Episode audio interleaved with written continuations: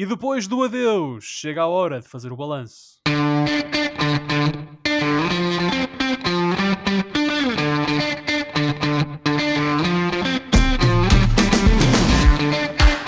Bem-vindos a mais uma emissão dos Meninos de Ouro, programa para quem gosta de bola e que está disponível todas as terças-feiras no Spotify, Apple Podcasts, Google Podcasts e em todas as outras plataformas onde se pode ouvir e descarregar podcast. Eu sou o Filipe Vieira e comigo estão o José Lopes e o João Pedro Oliveira e estamos novamente reunidos para uma conversa transatlântica sobre futebol.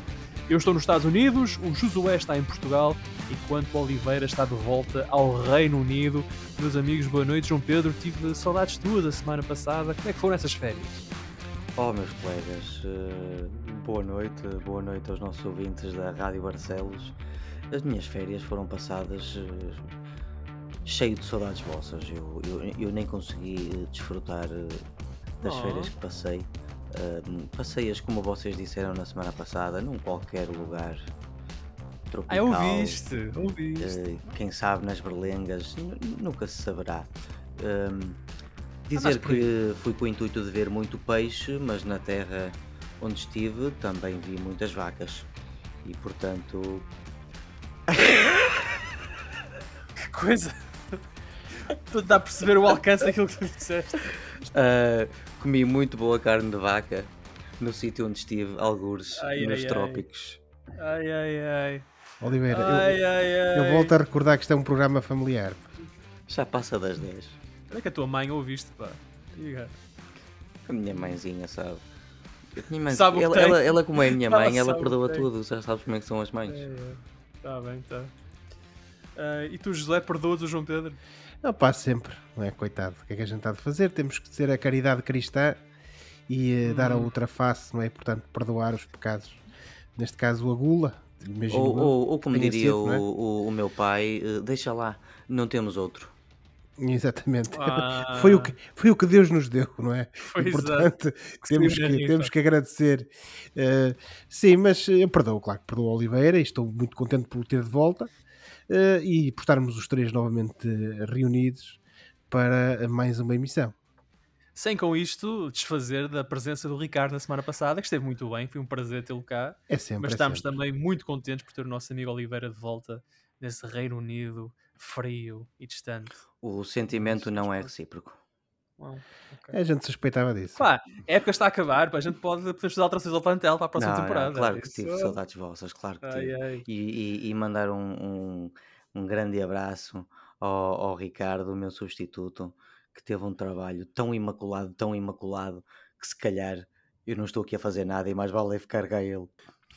Olha, Uh, à semelhança do que, vai- do que poderá acontecer no Braga, sai quem lá está e entra um, e entra um Ricardo, nunca se sabe, não é? de Barcelos para Braga, olha. Entra um Ricardo, não é?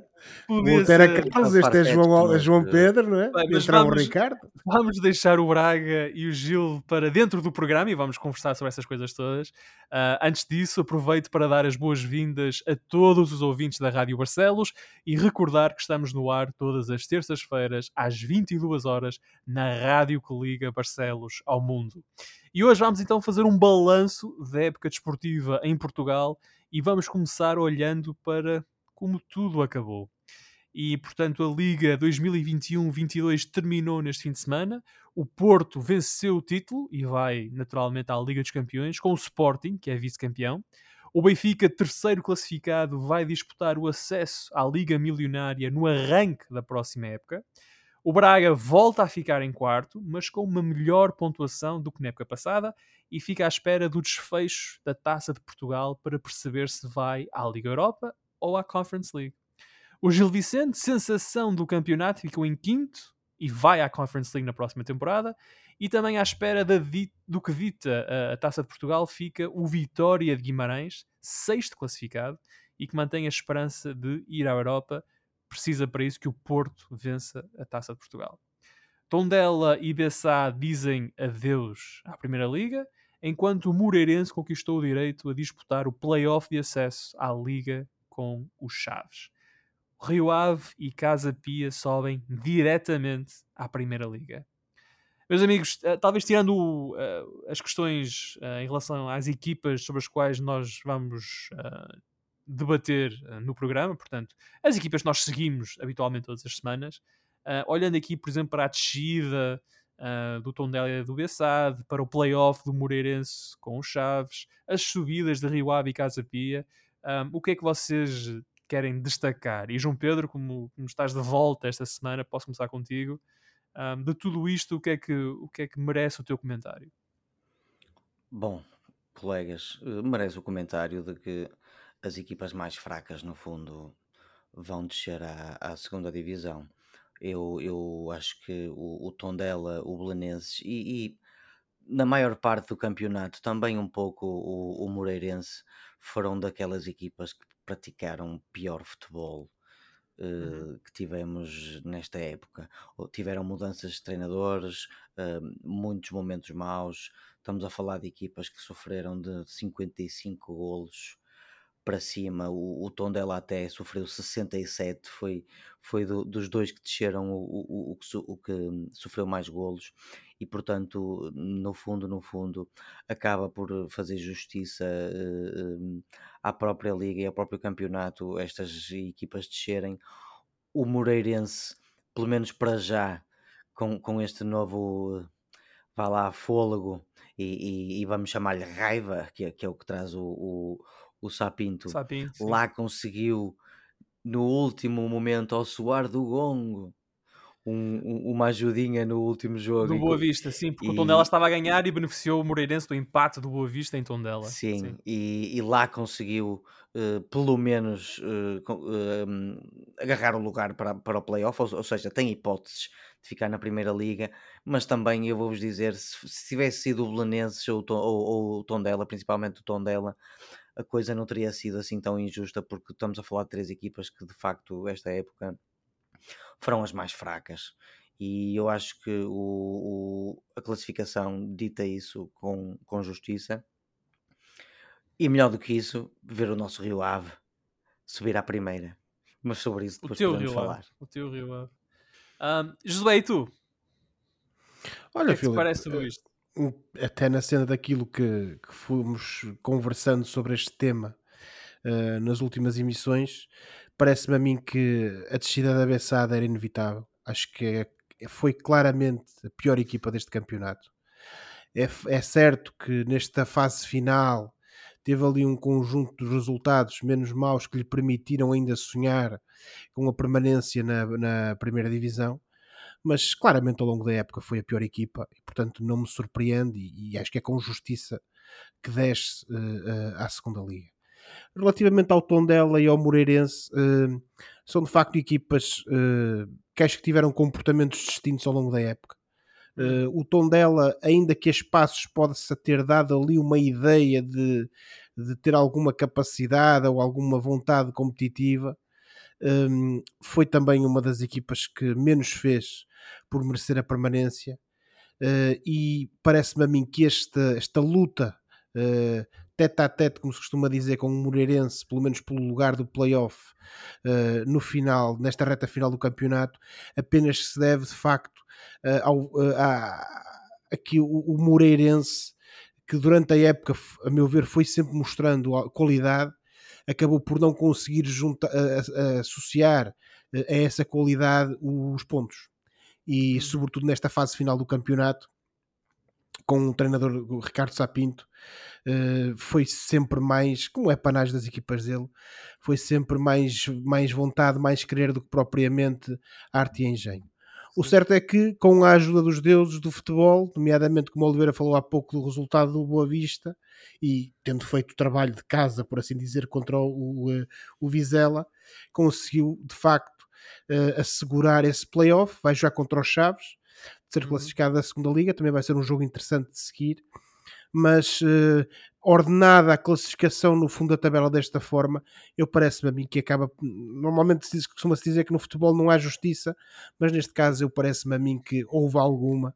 E uh, destas três equipas, uh, essa farsa alguma delas, ou pelo menos a ter a possibilidade de o fazer, uh, claramente seria, teria, seria o Moreirense, e portanto acho que este, esta possibilidade de jogar o playoff é inteiramente merecida.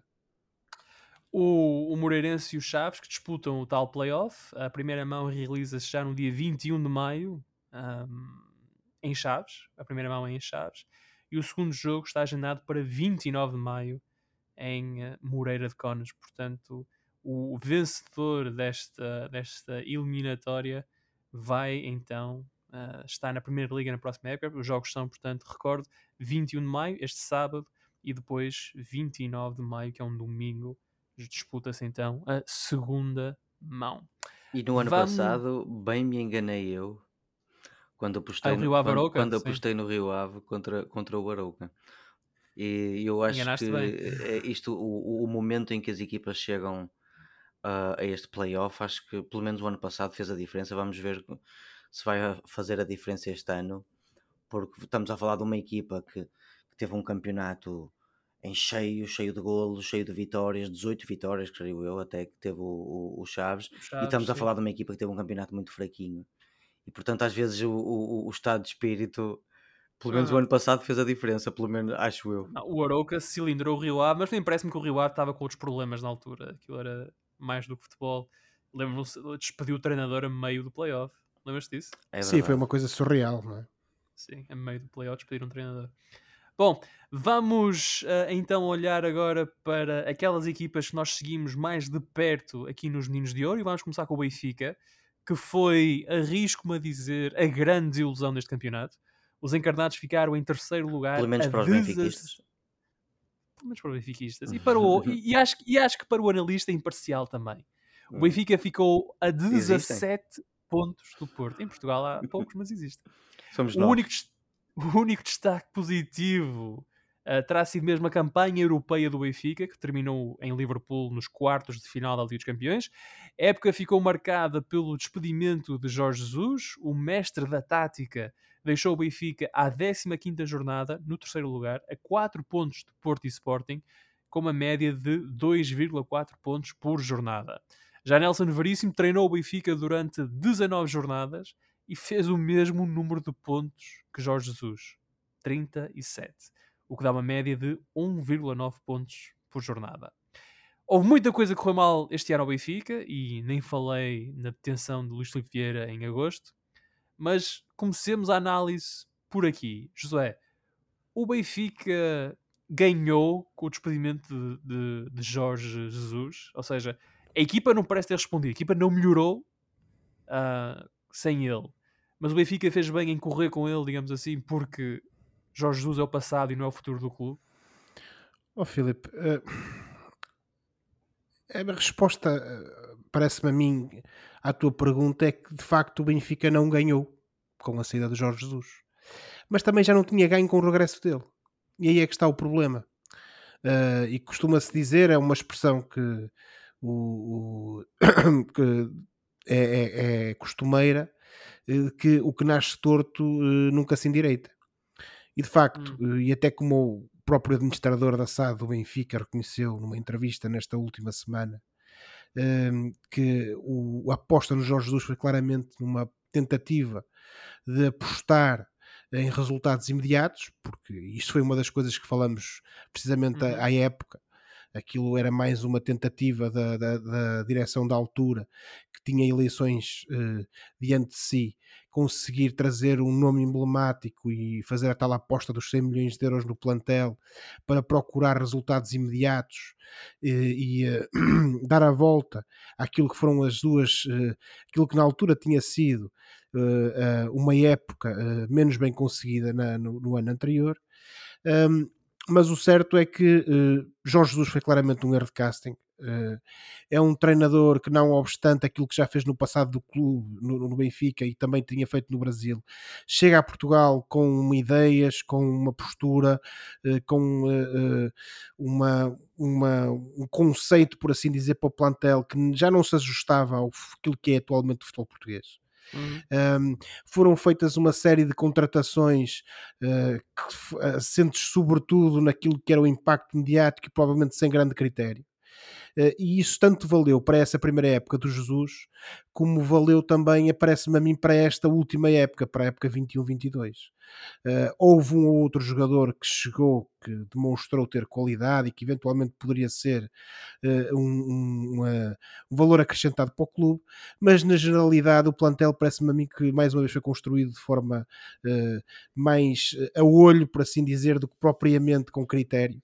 E, e, o Mr. Jorge Jesus, nesta época, trazia, como se costuma dizer, muita bagagem da época anterior. O que é que eu quero, o que é que eu quero, uh, uh, que é que eu me refiro quando uso esta expressão? Um, uma das coisas que nós falamos na época passada foi precisamente uh, o facto de dava a sensação, pelo menos de quem estava de fora, que havia ali qualquer coisa no Benfica para além do futebol hum. fossem compatibilidades entre os treina, o treinador e os jogadores, fossem compatibilidades entre os próprios jogadores, fosse ali falta de, de orientação da parte da, da, da administração da SAD, uh, eram tudo hipóteses que nós uh, na altura avançamos, uh, obviamente tudo no domínio da especulação, porque não temos nenhum tipo de informação privilegiada, mas o problema é que isto continuou nesta época. E se no início, com aquela qualificação para a Liga dos Campeões, com aqueles resultados mais uma vez positivos no início da época para o campeonato, com a semelhança do que já tinha acontecido na época anterior, e sobretudo com aquela vitória que o Benfica teve contra o Barcelona, que foi ainda que um Barcelona ferido, como é óbvio, uh, deu ali a sensação que de facto o Benfica poderia estar melhor e que poderia fazer uma época diferente para, para melhor. Eh, passa a repetição. Uh, mas o certo é que isso não aconteceu. Esses problemas continuaram, agudizaram-se. Tivemos esse, cel esse célebre episódio supostamente ocorrido uh, no, no Estádio do Dragão depois do jogo, eh, com o Futebol Clube do Porto, que ditou o afastamento de Pizzi posteriormente e depois também a própria saída Sim, de Jorge quando, Jesus. Pizzi, nas palavras de Jesus, disse uns disparates no balneário do Dragão ao, ao adjunto de Jesus. E independentemente dessas dinâmicas internas que supostamente existiam no balneário e que acabaram por ditar uh, e, e por, por causar, continuar, por assim dizer, desse, desse mau ambiente no plantel, chegou-se ali uma situação, e, e obviamente aqui eu tenho que repetir aquilo que disse na altura em que Jorge Jesus foi despedido, despedido, ou saiu do Benfica, supostamente por eh, mútuo acordo com o Rui Costa. Continuar a receber ordenado. É? Exatamente, é? que era inevitável. A saída dele era inevitável. Agora, a época já estava mal planeada, a época estava estragada, já havia problemas dentro do balneário, já não existia ali, parece-me a mim, vontade dos jogadores em fazer algo mais.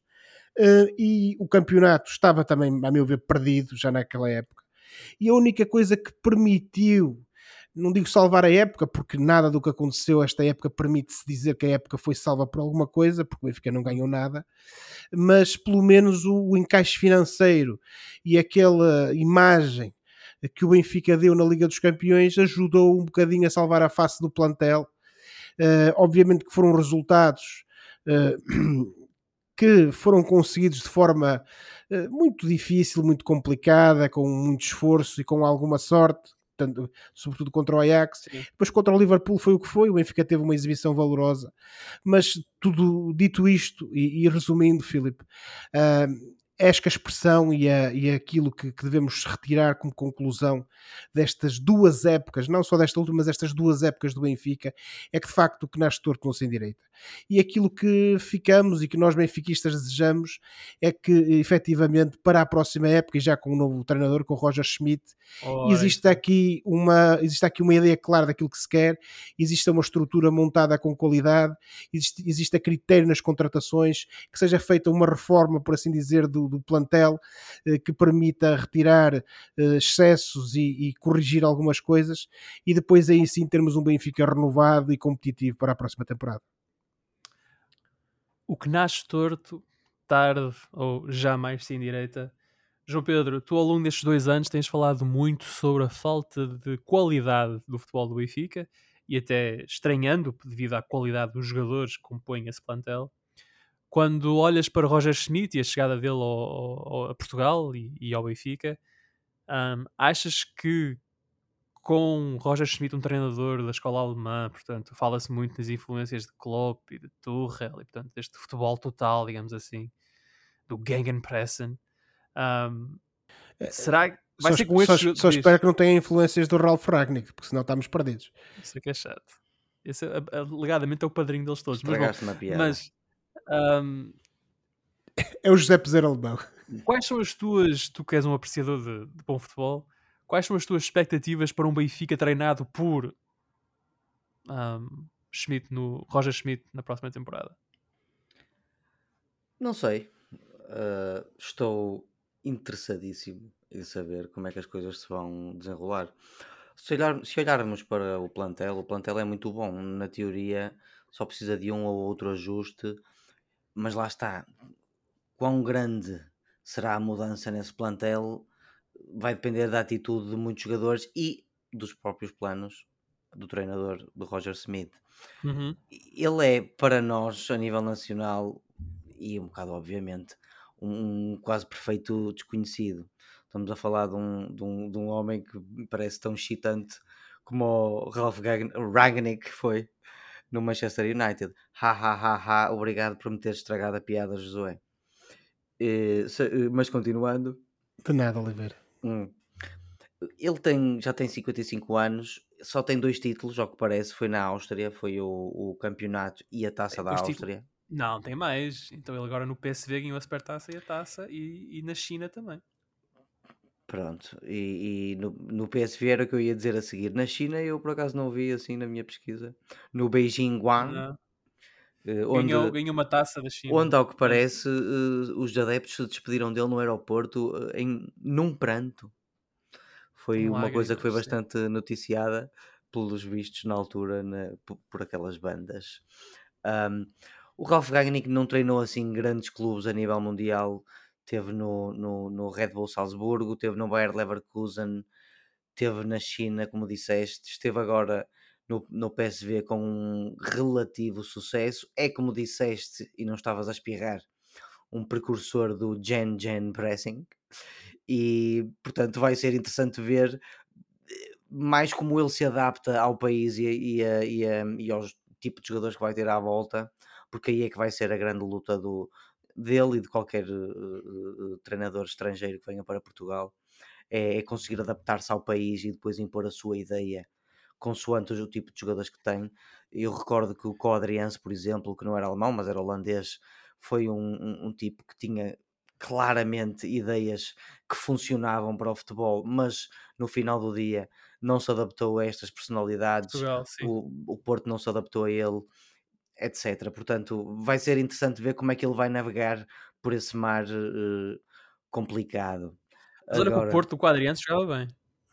Era no seu equipa, melhor, o Porto do Quadriense jogava muito bem, mas 3-3-4, claramente houve ali era- um choque de, de personalidades entre o tipo de pessoa que era o, o Quadriense na altura e, jogadores o, e e o próprio plantel, pelas histórias que nós fomos sabendo ao longo da nossa privilegiada vida de sei lá seres humanos.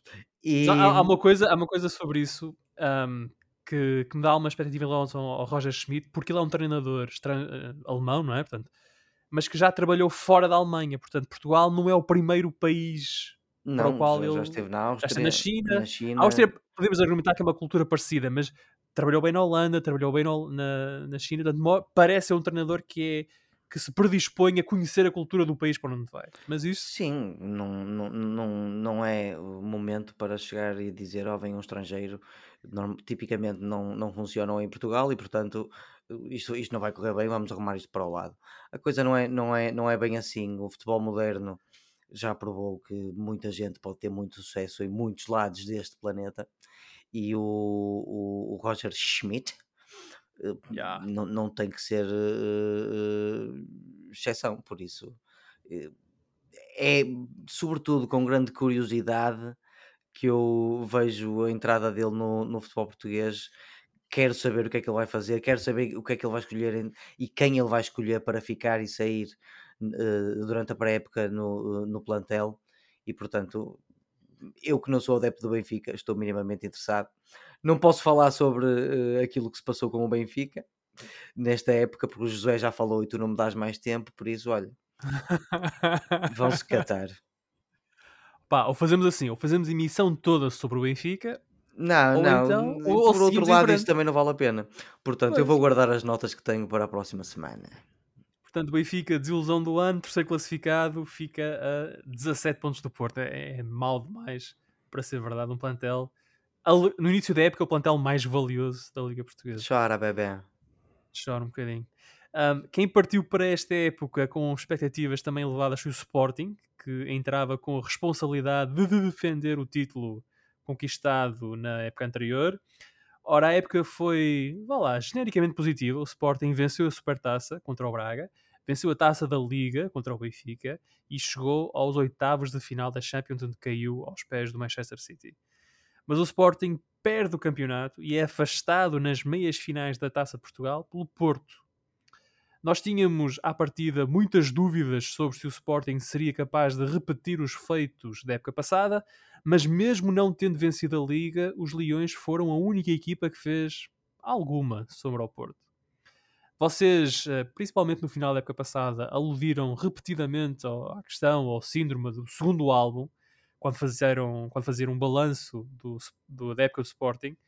Um, e o que vocês queriam dizer na altura era mais ou menos isto, não é? Que é, seria o Sporting capaz de voltar a ganhar ah, depois de, na época passada, ter ganho com o tal elemento surpresa. E daquilo que vimos esta época, Josué, o segundo álbum do Sporting de Ruben Amorim foi um sucesso ou não? Ó Filipe, teve alguns êxitos, nomeadamente aqueles que tu, que tu referiste há pouco, não é? Uh, mas uh, o certo é que me parece a mim que, e continuando aqui na, na metáfora musical, foram mais gravações que ficaram fora do, primeiro, do alinhamento do primeiro álbum que agora Ah. compuseram este segundo. Ah, Uh, porque o que é que eu quero dizer com isto? Uh, continuamos a ter um Sporting que, de facto, uh, durante grande parte da época mostrou qualidade, mostrou capacidade de, de- de ganhar os seus jogos, uh, daí ter conseguido essas duas, duas vitórias em taças que tu referiste. Um, mas parece-me a mim que ficou esta ideia de que foi um bocadinho mais do mesmo. Plantel ligeiramente diferente, se calhar até podemos dizer que tinha mais qualidade este plantel do que o anterior, pelo menos em algumas posições. Ahm, sábia, não é? Exato, por exemplo. Uh, mas o certo é que, uh, feito esta análise transversal uh, à época do Sporting, tivemos mais do mesmo. Tivemos a mesma abordagem, tivemos o mesmo futebol, tivemos as mesmas soluções, por assim dizer, de recurso, que desta, desta vez já não funcionaram, e obviamente estou-me a referir, por exemplo, ao Coates a ponto de lança, não é? Que o ano passado safou muitas Nem o Coates nem o. Slimani, não é? Que foi contratado para deixar de usar o Coates um erro de casting, claramente, ainda que o Sporting precisasse na altura, que nós falamos disso, precisasse de um, de um jogador para aquela posição, eh, mas acabou por ser um erro de casting. Agora, eh, parece-me a mim que fica patente é esta incapacidade do Sporting de ter um plano B, de ter alternativas, de ter soluções. Eh, E se nós já o ano passado temíamos, temíamos, maneira de falar, não é? Que esse pudesse ser o, o destino do Sporting nesta, nesta época que agora terminou, Uh, isso veio-se a confirmar. E se isto aconteceu agora, o que é que irá acontecer para a próxima época? Uh, e obviamente também não podemos uh, negar uma coisa que é este Sporting teve exatamente o mesmo número de pontos ao no final do campeonato que teve na época passada, 85 Sim. pontos. O Porto é que foi mais forte.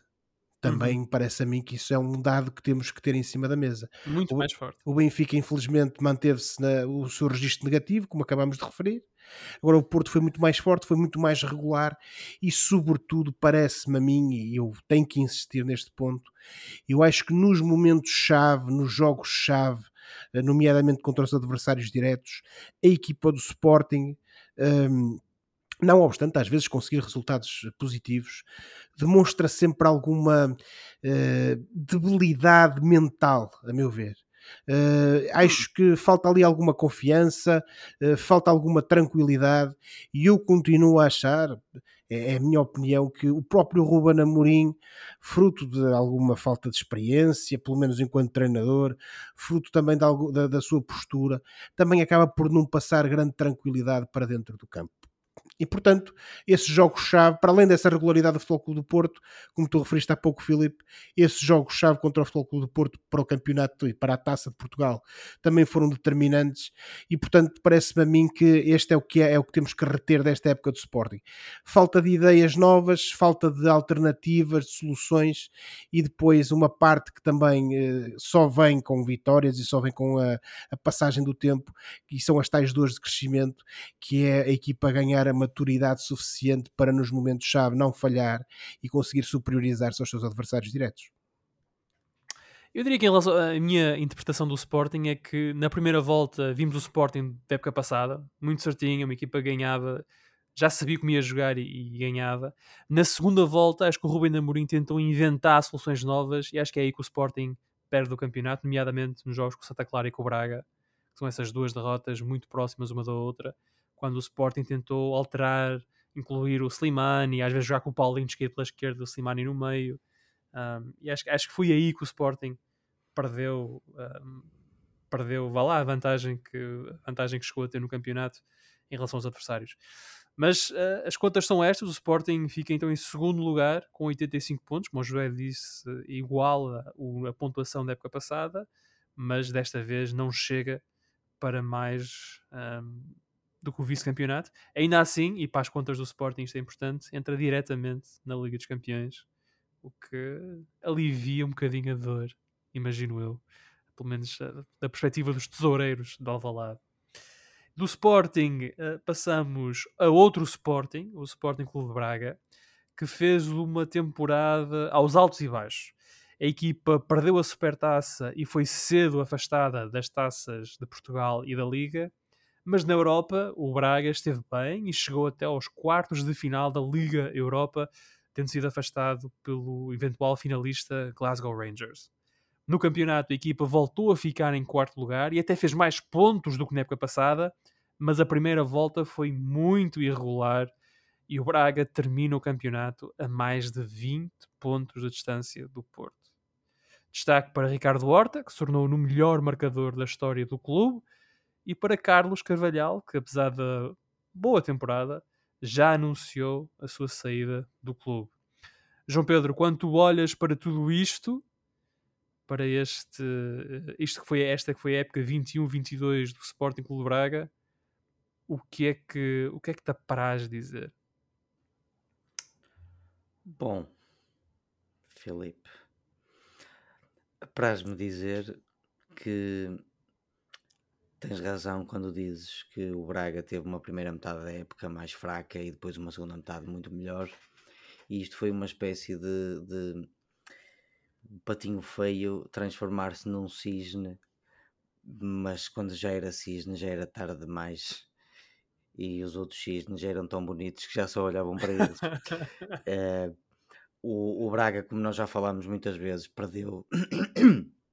Perdão perdeu no último ano, ano e meio, jogadores nevrálgicos e, hum, do, do, do seu plantel e como já falamos também, as janelas de transferências não correram muito bem, especialmente a última. E portanto, o Carlos Carvalhal, de certa forma, viu-se eh, abraços com um patinho feio e conseguiu, e esta foi a grande vitória da época, transformá-lo um pouco num, num cisne. Uh, o Braga de facto ficou arredado das taças cedo e normalmente é nas taças onde tem mais hipóteses de, de, ganhar um título, mas depois fez das suas fraquezas, nomeadamente isso e o, e o facto de ter que usar jogadores uh, mais jovens e jogadores da, da chamada cantera, fez disso uma, forças.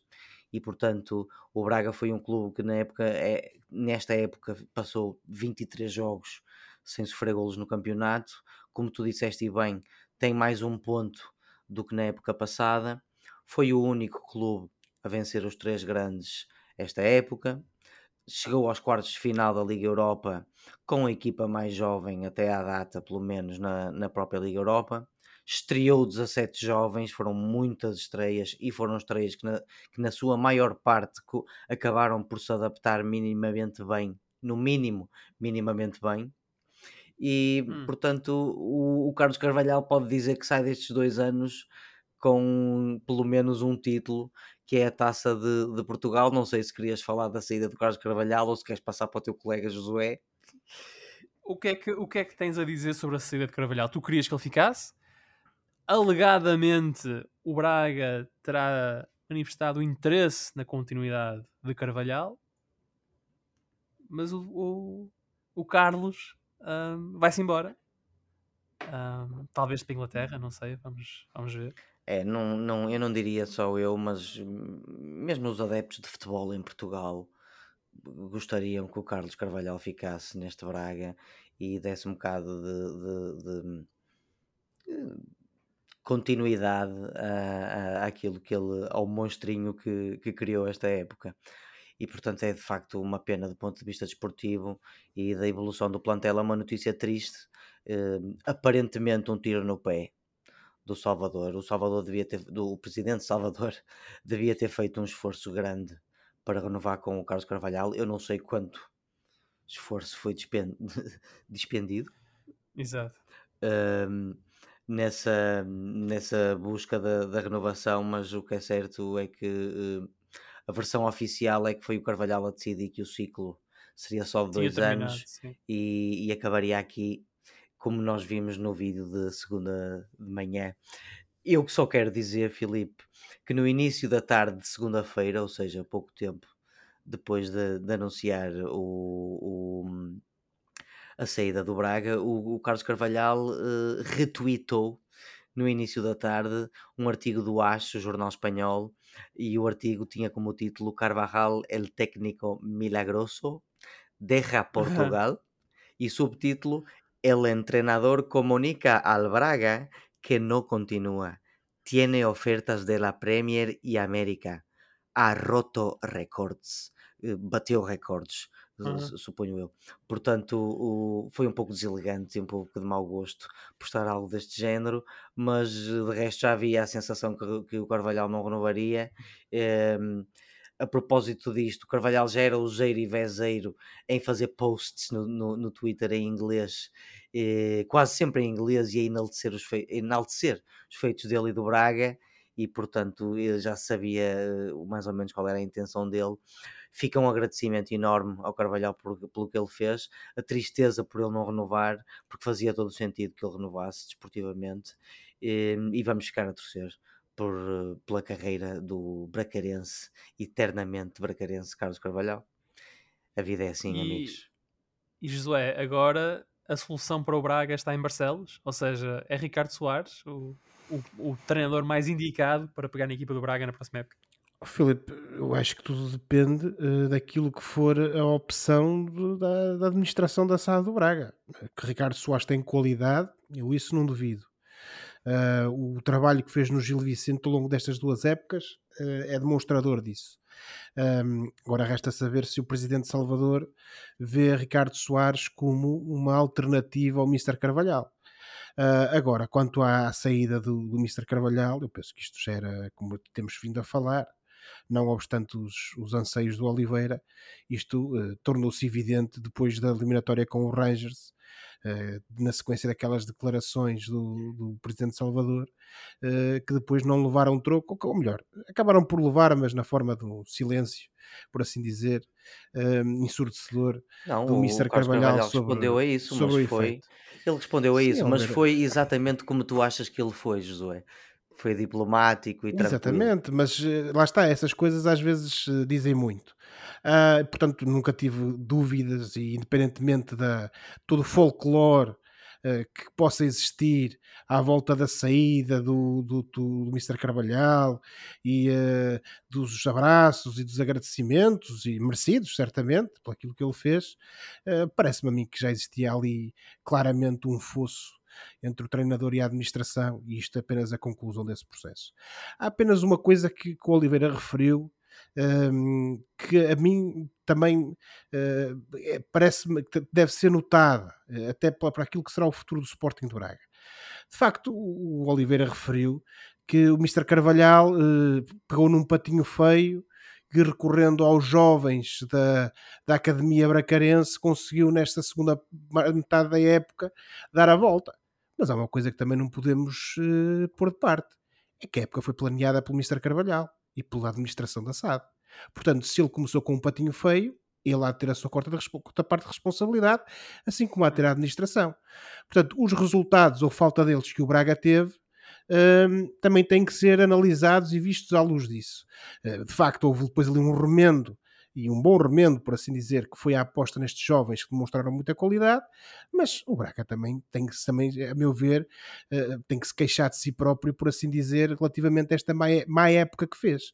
De facto, uh, conseguiu recuperar alguma, algum terreno no final da, da, temporada, conseguiu fazer uma campanha mais ou menos uh, simpática, mas pelo menos digna na, na Liga Europa, mas continuamos a ter um Braga que, que assume-se cada vez mais, infelizmente para nós que gostamos do clube, como o eterno quarto classificado.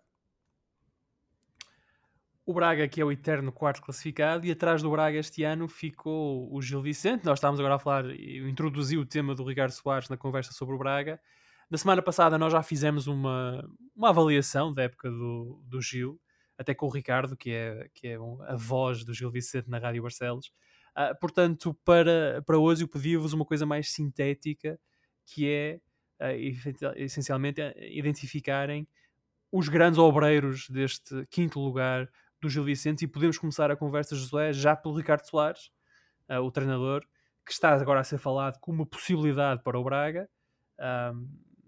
não sei se era um nome que tu tinhas identificado, mas pelo menos para mim o Ricardo Soares tem de ser Sim, Filipe, já, uma das figuras do Gil desta época. Já o referi na semana passada na conversa que tivemos com o Ricardo. Eh, não obstante o valor das pessoas que estão nos bastidores e que o Mr. Ricardo Soares também não se cansa de elogiar e de, e de, de nomear, uh, daquelas figuras que aparecem uh, mais, de forma mais proeminente, ele é a figura maior, ele é a cara do projeto, ele é a pessoa que de facto conseguiu transformar uma equipa que normalmente luta para não descer divisão numa equipa que se conseguiu qualificar pela primeira vez para as competições europeias.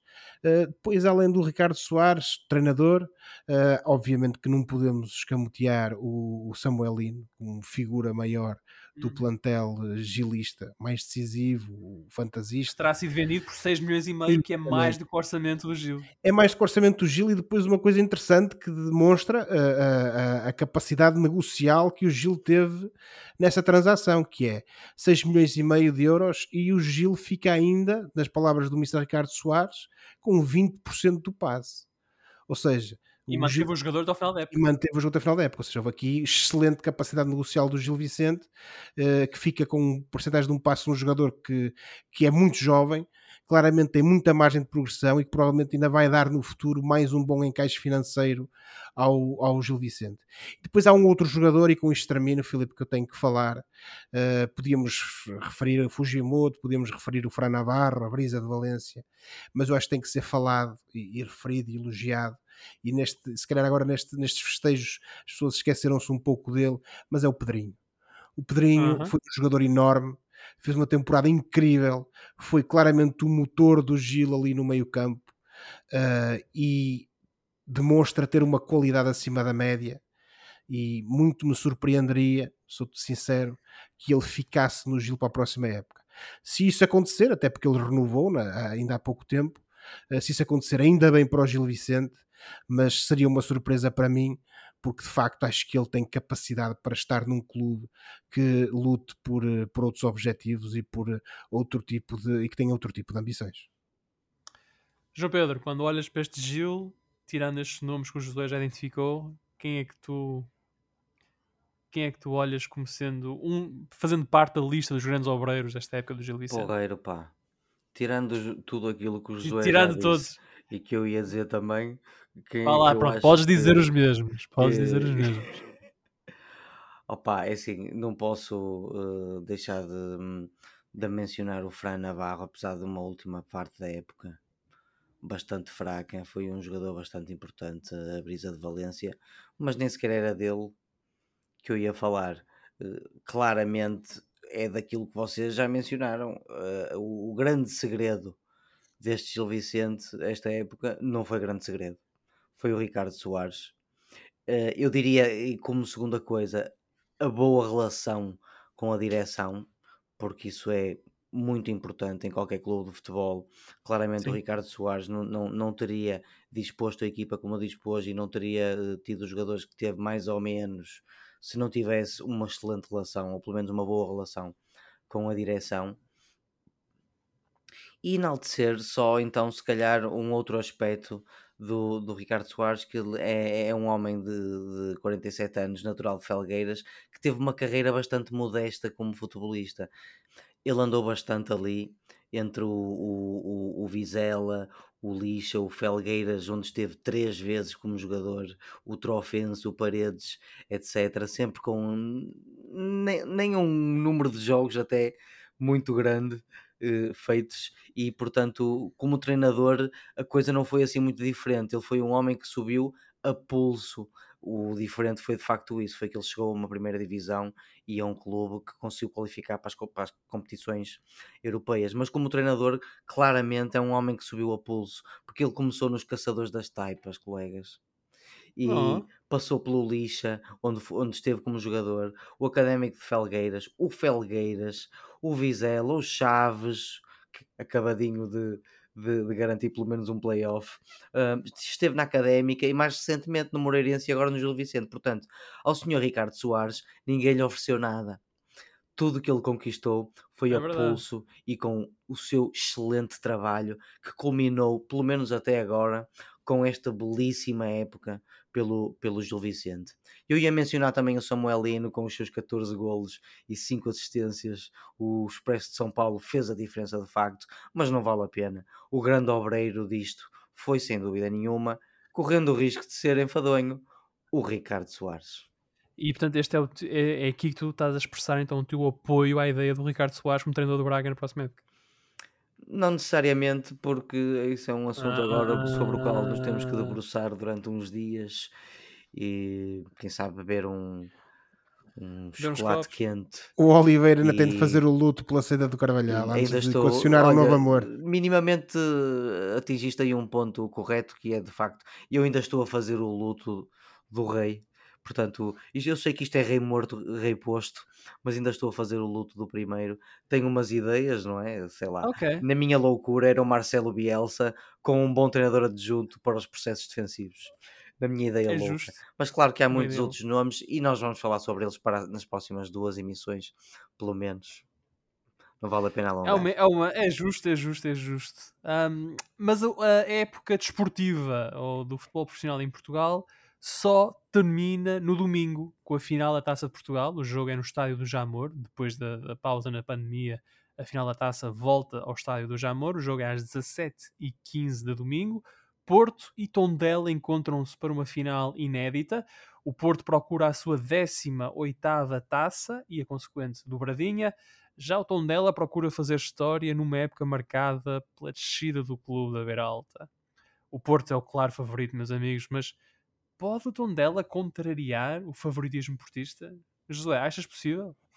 Ó Filipe, possível é sempre, até porque estamos a falar da final da Taça de Portugal e todos nós já vimos coisas bastante anormais acontecerem eh, em finais de taças, eliminatórias de taças, Eh, não obstante o desnível eh, enorme entre os adversários em competição.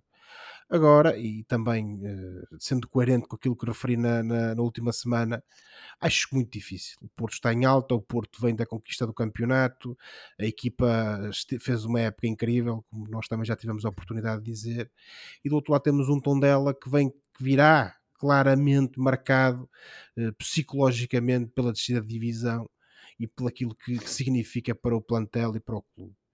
Eh, é óbvio que os jogadores também hão de querer dar uma prova de vida, hão de querer eh, mostrar eh, que ainda lhes resta o orgulho e a, e a vontade de, de- de mostrarem que, que são, que são uma equipa com, com, com qualidade e que, portanto, vão querer dar uma, uma, uma boa versão de si próprio e apresentar uma boa versão de si próprios. E, portanto, vão tentar vender claramente cara à derrota eh, e eh, o Futebol Clube do Porto eh, poderá aí ter dificuldades mais acrescidas daquilo que estará à espera. De todo modo, Filipe, não posso tirar outra conclusão àquilo que são as premissas de, de- relativamente àquilo que são as premissas para este jogo de que não seja um, uma, uma partida que se adivinha, uh, não digo fácil, mas uh, descomplicada, pelo menos para o Uma vitória para o Porto, não é? E, e, e, provavelmente é o mais certo, teremos uma vitória, que sai eventualmente folgada para o Futebol Clube do Porto e mais uma dobradinha para o Clube uh, Azul e Branco. Ora, se o Porto vencer, se o Porto vencer a Taça de Portugal, dizia, o Braga entra diretamente na Liga Europa. Portanto, João Pedro, estás a torcer por uma vitória do Porto na taça? Obviamente. Eu quero que o Braga pelo menos vá à Liga Europa.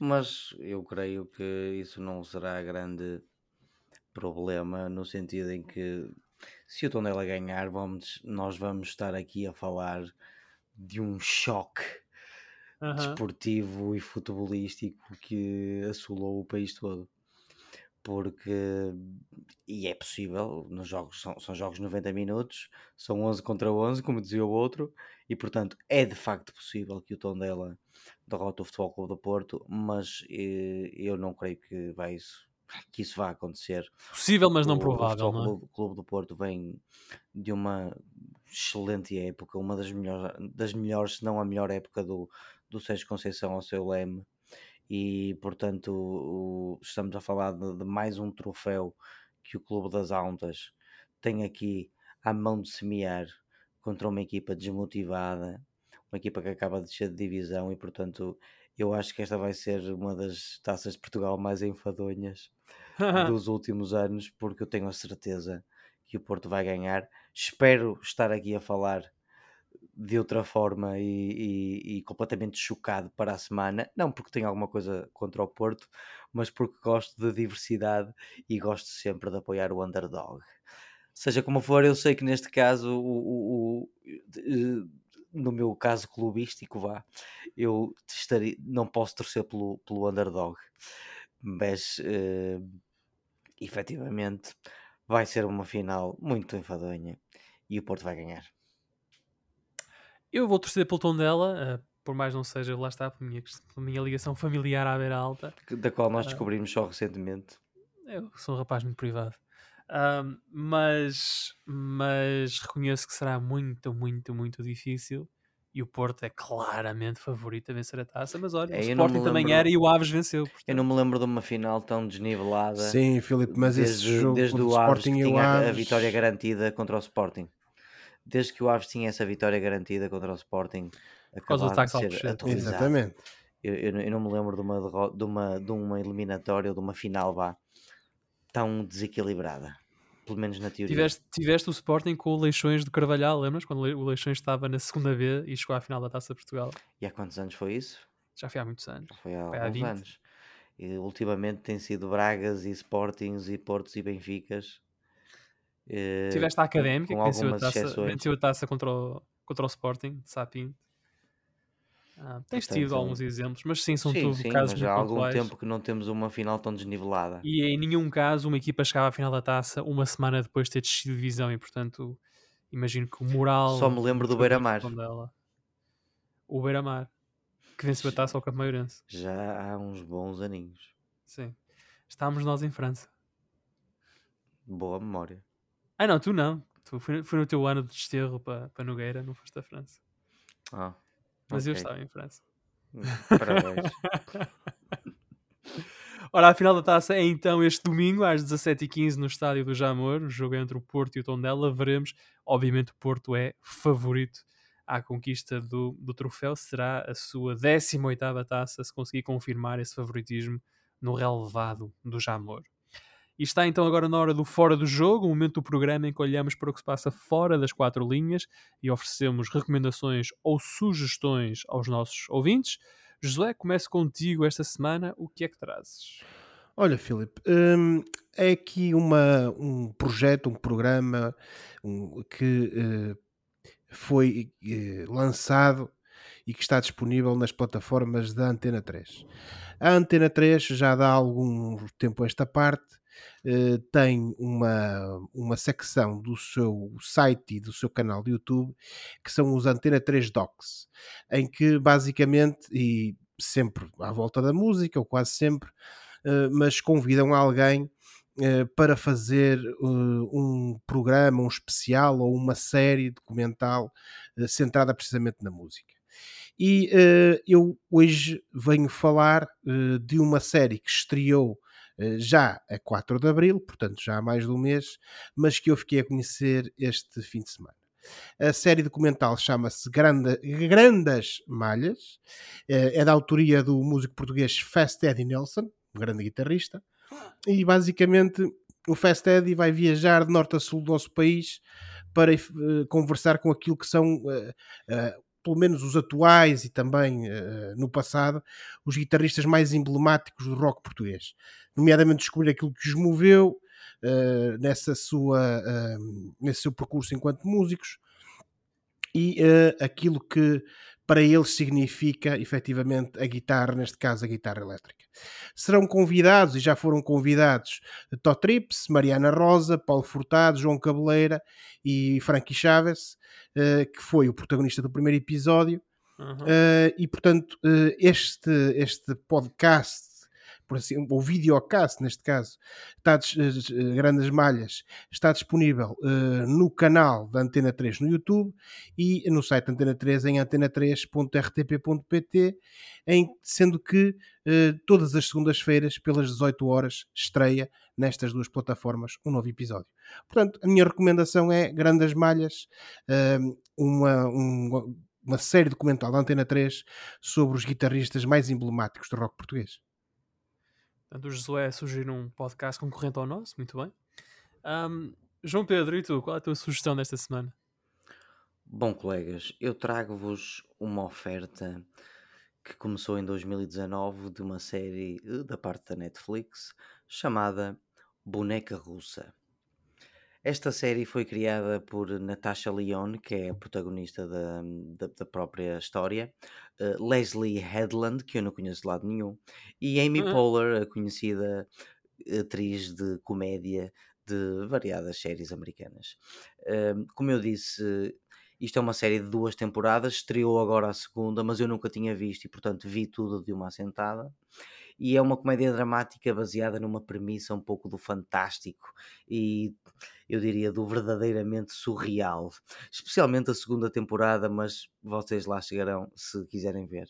Uh, Russian Doll, ou Boneca Russa, uh, é uma série de televisão da Netflix. Um, que um, segue uma miúda chamada Nadia Volvokov, que é uma, uma nerd do IT que desenvolve videojogos e que morre e todos os dias, eh, ou, ou vá, renasce todos os dias no seu 36 aniversário.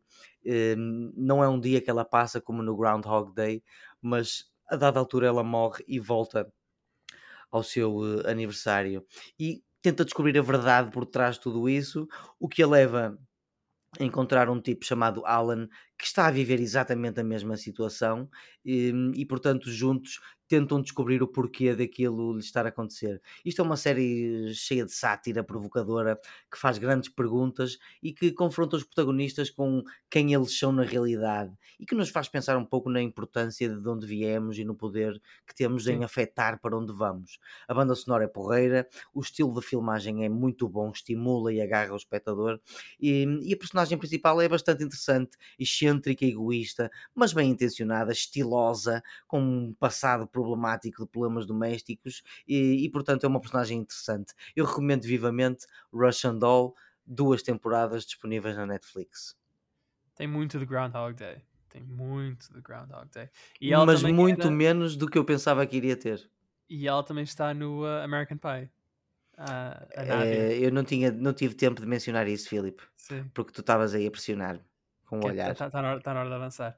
Um, ora, esta semana, como vocês dois sabem, mas os nossos ouvintes ainda não sabem, eu estou a gravar esta emissão em Atlanta, nos Estados Unidos. Esta é uma cidade que me diz muito e, portanto, eu queria deixar aqui uma sugestão local. E, portanto, assim, uh, fica aqui uma proposta de regresso ao passado: o álbum Shake Your Moneymaker. Era o álbum de estreia dos Black Crows, a banda dos irmãos Chris e Rich Robinson, e são daqui de Atlanta. Com um som fortemente influenciado pelos Rolling Stones, Faces e Humble Pie, os Black Crows apareceram na cena musical no final da década de 80, tocando por Atlanta e pelo estado da Geórgia. Em 1990, o grupo lançou Shake Your Moneymaker, o disco de estreia.